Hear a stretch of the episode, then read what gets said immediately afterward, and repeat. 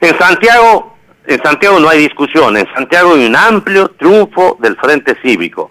Hay un amplio triunfo del Frente Cívico. El Frente Cívico con Gerardo Zamora a la cabeza va a obtener uno de los resultados más altos del país.